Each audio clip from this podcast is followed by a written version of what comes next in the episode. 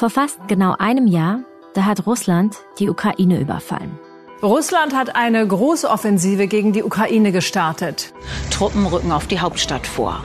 Aus dem ganzen Land werden Tote und Verletzte gemeldet. We are live in Ukraine, a country at war after a huge Russian military offensive. Eines Tages, an dem die Welt eine andere ist, und zwar nicht nur für die Ukraine. Die ersten Tage konnte ich auch eigentlich nicht richtig nachdenken, nicht logisch mehr nachdenken, war nur beschäftigt mit Freunde anzurufen oder über App, wo bist du und was machst du jetzt? Das ist Lennart de Klerk. Er hat selbst in der Ukraine gelebt. Jetzt wohnt er in Ungarn, nicht weit weg von der Grenze zur Ukraine. Ja, wir leben immer noch in Ungarn, aber für, für mein Gefühl bin ich, wohne ich in, in der Ukraine. De Klerk will helfen. Er will sich wehren gegen diesen Angriff auf das Land, dem er sich so verbunden fühlt. Und ich hatte mich so gewundert, ja, was kann ich eigentlich noch machen für, für die Ukraine? Also überlegt sich de Klerk, mit seinem Wissen gegen Putin zurückzuschlagen. Seinem Wissen über den Klimawandel. Denn de Klerk ist Klimaforscher und weiß genau, wie man CO2-Schäden berechnet.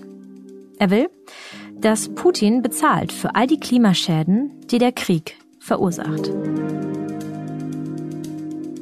Willkommen zu einer neuen Folge vom Klimabericht, dem Podcast zur Zukunft unseres Planeten.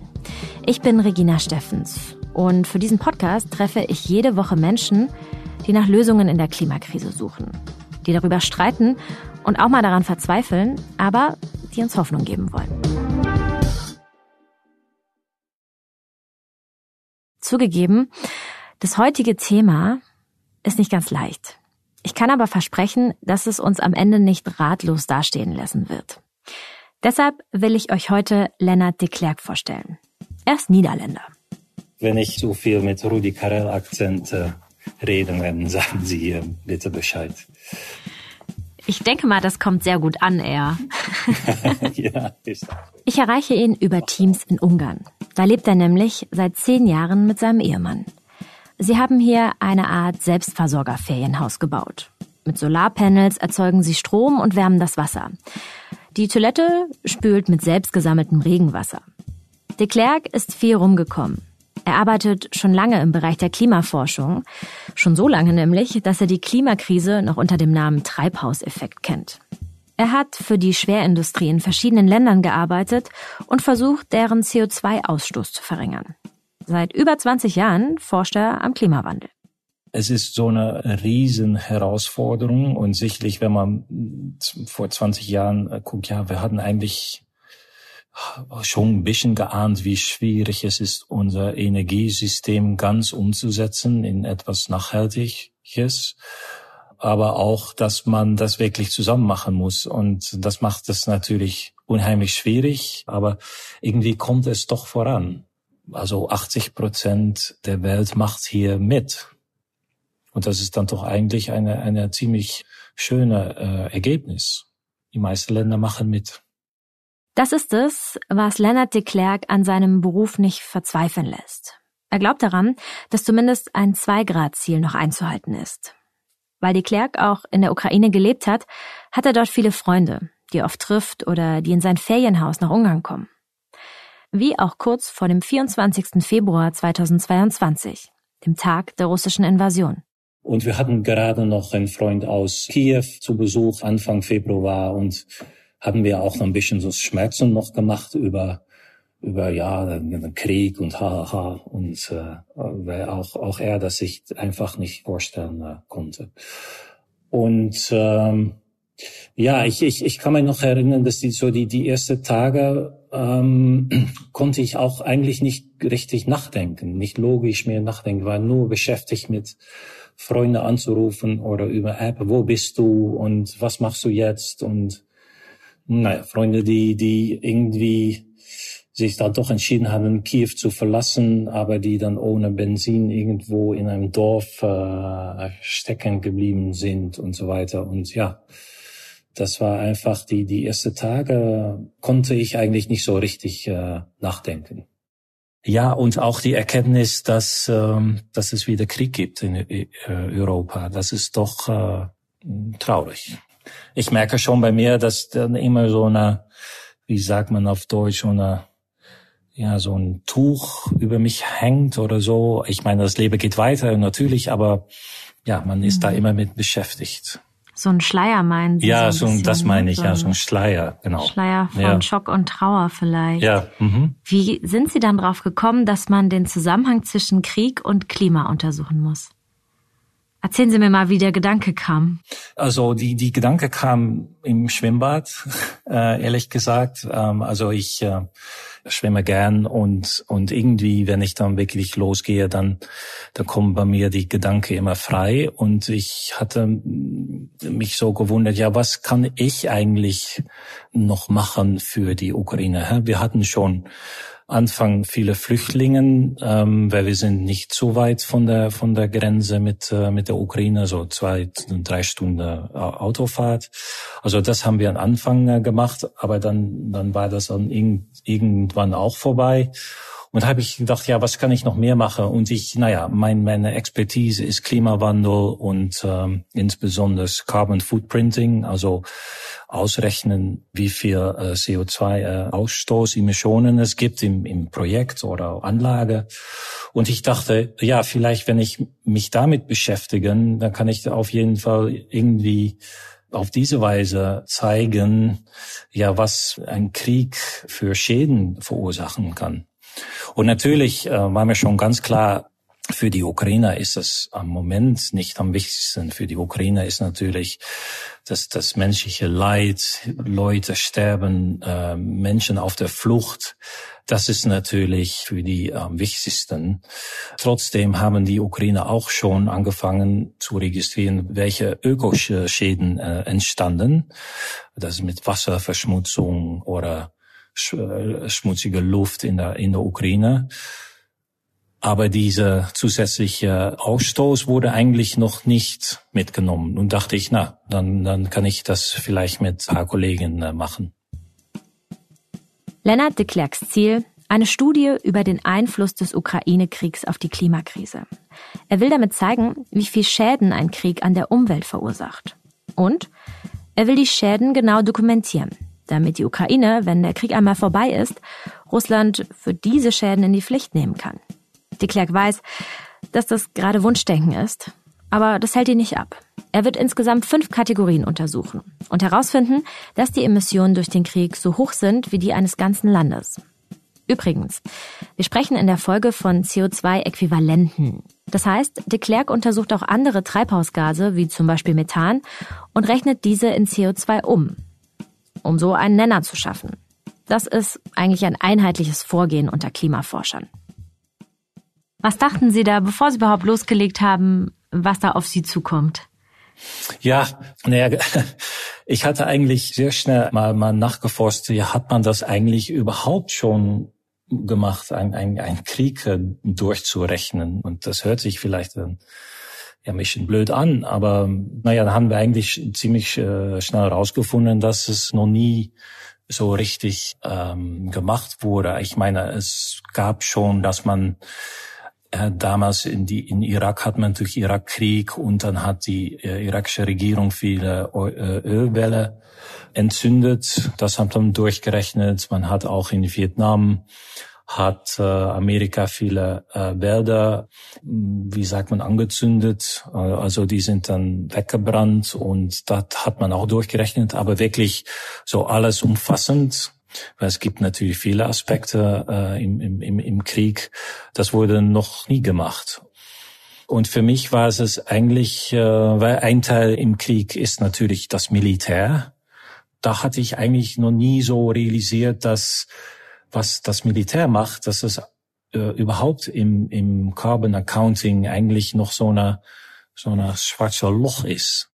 Natürlich geht es im Krieg zunächst einmal um die Menschenleben, die unmittelbar von den Kampfhandlungen betroffen sind, die noch lange danach unter den Auswirkungen leiden. Das ist mir wichtig in dieser Folge nochmal zu sagen. Aber der Krieg hat eben noch mehr Folgen, die wir nicht sehen, wenn uns die schrecklichen Bilder von zerbombten Häusern erreichen. Also, was Lennart de Klerk mit dem schwarzen Loch meint, man weiß wirklich nicht genau, wie viel weltweit Streitkräfte genau zur Klimakrise beitragen. Es gibt Schätzungen, dass das Militär für ein bis fünf Prozent der globalen Emissionen verantwortlich ist. Vergleichbar also mit dem weltweiten Flugverkehr. Die US Army ist dabei wohl absoluter Spitzenreiter. Mal angenommen, die amerikanischen Streitkräfte wären eine Nation, dann würden sie 42 Tonnen CO2 pro Kopf verbrauchen. Das ist jetzt deutlich mehr als Katar, das das Länderranking bei den Pro-Kopf-Emissionen eigentlich anführt. Und das, obwohl in Katar rund eine Million mehr Menschen leben, als die US Army Mitarbeiter hat. Das sind alles Vermutungen von Forschungen der Universität Newcastle. Einer der wenigen Quellen, mit denen Leonard de Klerk arbeiten kann. Das Militär ist, naja, irgendwo noch sowas wie ein blinder Fleck in der Klimaforschung. Und das ist kein Zufall, sondern teils politisch so gewollt, erklärt er mir. Das hat ähm, zwei Ursachen. Zuerst hat damals, als das äh, Kyoto-Protokoll unterhandelt wurde, hat Amerika darauf gestanden, dass das Militär irgendwie eine Ausnahme bekommen konnte. Und das ist dann insbesondere für die Aktivitäten außerhalb eines Landes, ähm, also auf dem Meer, ähm, in der Luft, aber Aha, natürlich auch, mhm. wenn man, man, man Krieg irgendwo macht, wie zum Beispiel in, in, in Irak, wurde das nicht zu den Land zugeschrieben, sozusagen. Das ist eins. Mhm. Und das äh, Kyoto-Protokoll, das war 97, richtig? Also es ist ja, schon 25 stimmt. Jahre her. Ja, das eins. Äh, zweitens ähm, wird schon, also was wirklich so geografisch auf dem Land ausgestoßen wird, auch durch das Militär, das wird schon äh, registriert und, und auch in diese jährliche Berichterstattung sozusagen äh, mitgenommen. Aber das wird dann nicht detailliert. Also man kann eigentlich kaum sehen, was genau das Militär ausstoßt. Das wird irgendwie ein bisschen äh, ja, versteckt sozusagen. Obwohl man ein, ein, jedes Land kann sich entscheiden, das das klar und, und offen zu legen, aber man braucht das nicht zu machen.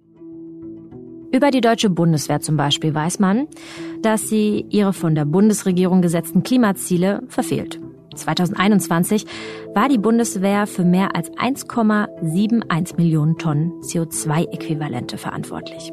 Mindestens, weil auch hier die Datenlage viele Lücken hat. Emissionen, die bei Auslandseinsätzen entstehen, sind nämlich nicht mit eingerechnet. Zurück zu de Klerks Forschung. Er muss sich also erst einmal überlegen, was man beim Krieg überhaupt so untersuchen kann. Es gibt nämlich so einiges. Also wir hatten äh, Anfang diese Brainstorming so viele mögliche Folgen, das war einfach zu viel. Und dann kam es Nord Stream, wurde dann gesprengt zum Beispiel und dachten, ja, das müssen wir natürlich auch mitnehmen, weil das ist doch viel Methan. Dann hat äh, Russland angefangen, Gas zu verbrennen, abzufackeln an der finnischen Grenze zum Beispiel, weil die, die konnten es nicht äh, nach Europa exportieren. Und naja, äh, Krieg war natürlich und ist immer noch, noch voll äh, im, im Gange. Und irgendwie haben wir dann entschlossen, naja, wir werden uns dann auf vier äh, Bereichen, vier Sektoren äh, fokussieren. Das werden wir erst machen. Und diese, äh, diesen Bericht werden wir dann auf der Klimagipfel in Sharm el-Sheikh in Ägypten präsentieren.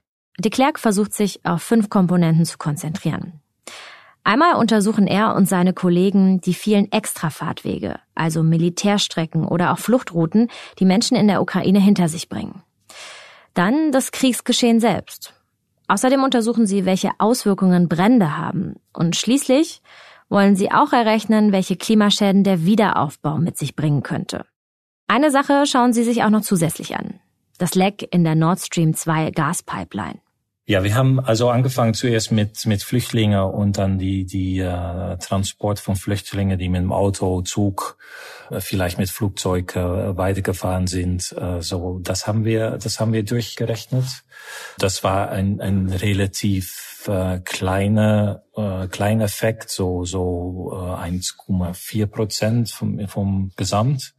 Dann haben wir geguckt der, das Militär, also die die Kriegshandlungen und da ist es besonders ist natürlich wird unheimlich viele Treibstoffen verwendet, wie Benzin, äh, Diesel, äh, Kerosin. Das war schon dann schon mehr, also ungefähr zehn Prozent. Drittens haben wir nach wie sagt man, Brenn, Brennherden, äh, also ähm, ja Feuer, im, die durch die Kriegshandlungen ent, entstanden, entweder im Wald oder Brände. Äh, das war eigentlich schon ziemlich viel, also fast 25 Prozent. Das mit den Feuern muss man sich so vorstellen. In Kriegsgebieten, und so ist es auch in der Ukraine, nimmt die Zahl der Feuer stark zu. Durch Beschuss, Bomben, Landminen. In der Ukraine brennen deswegen jeden Tag Wälder, Dörfer, Infrastruktur, Wohnhäuser. So entstehen zusätzliche Emissionen. Diese Brände werden über Satellitendaten erfasst. Und diese Daten bekommt de Klerk vom ukrainischen Umweltministerium. Und viertens haben wir dann durchgerechnet, wie viel die Wiederaufbau von zerstörter äh, ziviler Infrastruktur wie Gebäude, aber auch Autos, äh, Straßen zum Beispiel, wie viel das dann in der Zukunft an Ausstoß äh, generieren äh, wurde. Also am 15. haben wir dann, äh, das haben wir nicht selbst gemacht, haben, hat äh, Nord Stream wurden schon un, unheimlich große Menge und Methan ist da aus dieser äh, Pipe, äh, Pipelines äh, hoch in, in die Atmosphäre geblasen worden und das hat das Danish Energy Agency durchgerechnet, wie viel das an CO2-Emissionen sind. Die Millionenstadt Kharkiv haben russische Raketen schon im Frühjahr 2022 zerbombt. Dabei wurden auch tausende Wohnhäuser zerstört. Der Wiederaufbau dürfte langfristig besonders viele Treibhausgase verursachen. Das schreibt de Klerk in seiner Studie. Am Ende kommen er und seine Kollegen auf ein Gesamtergebnis. Naja, insgesamt, ich meine, ähm, wir haben also für die ersten sieben Monate haben wir dann durchgerechnet, dass es insgesamt 100 Millionen Tonnen CO2 sind. Zum Beispiel im Vergleich, das ist das Gleiche, was ein Land wie die Niederlanden ausstoßen, auch in sieben Monaten. Also Wahnsinn. eigentlich, eigentlich ist da ein, ein neues Land, ein, ein industrielles Land dazugekommen. Das hatte ich eigentlich nicht erwartet, dass es dann doch in dieser ziemlich große Menge sind. Ja. 100 Millionen Tonnen zusätzliches CO2. So viel wie die Niederlande in sieben Monaten. Noch etwas errechnen de Klerk und seine Kollegen. Das viele Methan, das durch das Leck an der Nord Stream 2 Pipeline freigesetzt wurde, hat dem Klima zweimal so viel geschadet wie die reinen Kampfhandlungen. Wenn man dann in der Ukraine so ist und Sie haben da mit Menschen Gespräche geführt, was haben Sie da für Begegnungen gemacht? Ich stelle es mir schon vor, dass Leute dann vielleicht auch sagen, wir haben hier menschliches Leid, hier ist überall Tod, ähm, wir leben in Bunkern wir haben jetzt keine Zeit für Sie, Ihnen solche Fragen zu beantworten. Gar nicht. Ähm, und das hat mich dann doch auch gewundert. Es gibt so viele Leute, die, die das freiwillig machen. Also es gibt so ein Projekt, das, das heißt Russia Will Pay. Das äh, macht, äh, wird gemacht in der Kiev School of Economics. Und das sind einfach Studenten oder, oder Lehrer, die, wenn die noch eine Stunde frei haben, alles versuchen zu registrieren, was zerstört wurde in der Ukraine, um dann später, wenn der Krieg zu Ende geht und vielleicht ähm, Russland Kriegsschäden erstatten sollte, dass man ein gutes äh, unterbaut hat von, ja, was wurde zerstört und wie viel wird, wird das kosten, um das wieder aufzubauen. Also die, die machen das im Prinzip aus äh, Kostengründe, äh, das, das durchzurechnen auch. Und mittlerweile machen sie das dann auch in Zusammenarbeit mit der World Bank. Aber diese Daten, die da unterliegen, sind die gleiche Daten, die wir äh, brauchen für unsere, unsere Studien. Und das war sehr einfach, ähm, ja, angerufen und äh, Antwort, ja klar, klar, machen wir gleich. Also schicken wir weiter. Und äh, ja, da sieht man auch, wie wie ähm, flexibel und und äh, stark eigentlich äh, da, die, die Leute in der Ukraine sind, dass dass sie das dann doch machen und und sogar mehr tun, um das Land ja wehrbar zu halten und äh, letztendlich äh, den Krieg zu gewinnen. De Klerk ist sehr eng mit der Ukraine verbunden. Ich habe vor fünf Tagen mit ihm gesprochen. Wenn wir diesen Podcast also veröffentlichen, wird er schon wieder in der Ukraine sein und dort versuchen, an neue Daten zu kommen. De Klerk sagt, dass die Ukraine natürlich das Hauptopfer des Krieges ist. Die Emissionen aber in unser aller Atmosphäre landen. Er will mit seiner Studie weltweit das Militär in die Klimaforschung einbeziehen. Wir haben auch in, in der Europäischen Union beschlossen, in, in 20, 2050 sollen wir klimaneutral sein als Gemeinschaft. Und da gehört das Militär natürlich auch zu. Und das heißt, dass das Militär auch mitmachen muss, um zu vergrünen. Das hört sich vielleicht ein bisschen komisch an. Und mit dieser Sicherheitsfrage, weil jetzt wird natürlich die Aufrüstung auch kommen.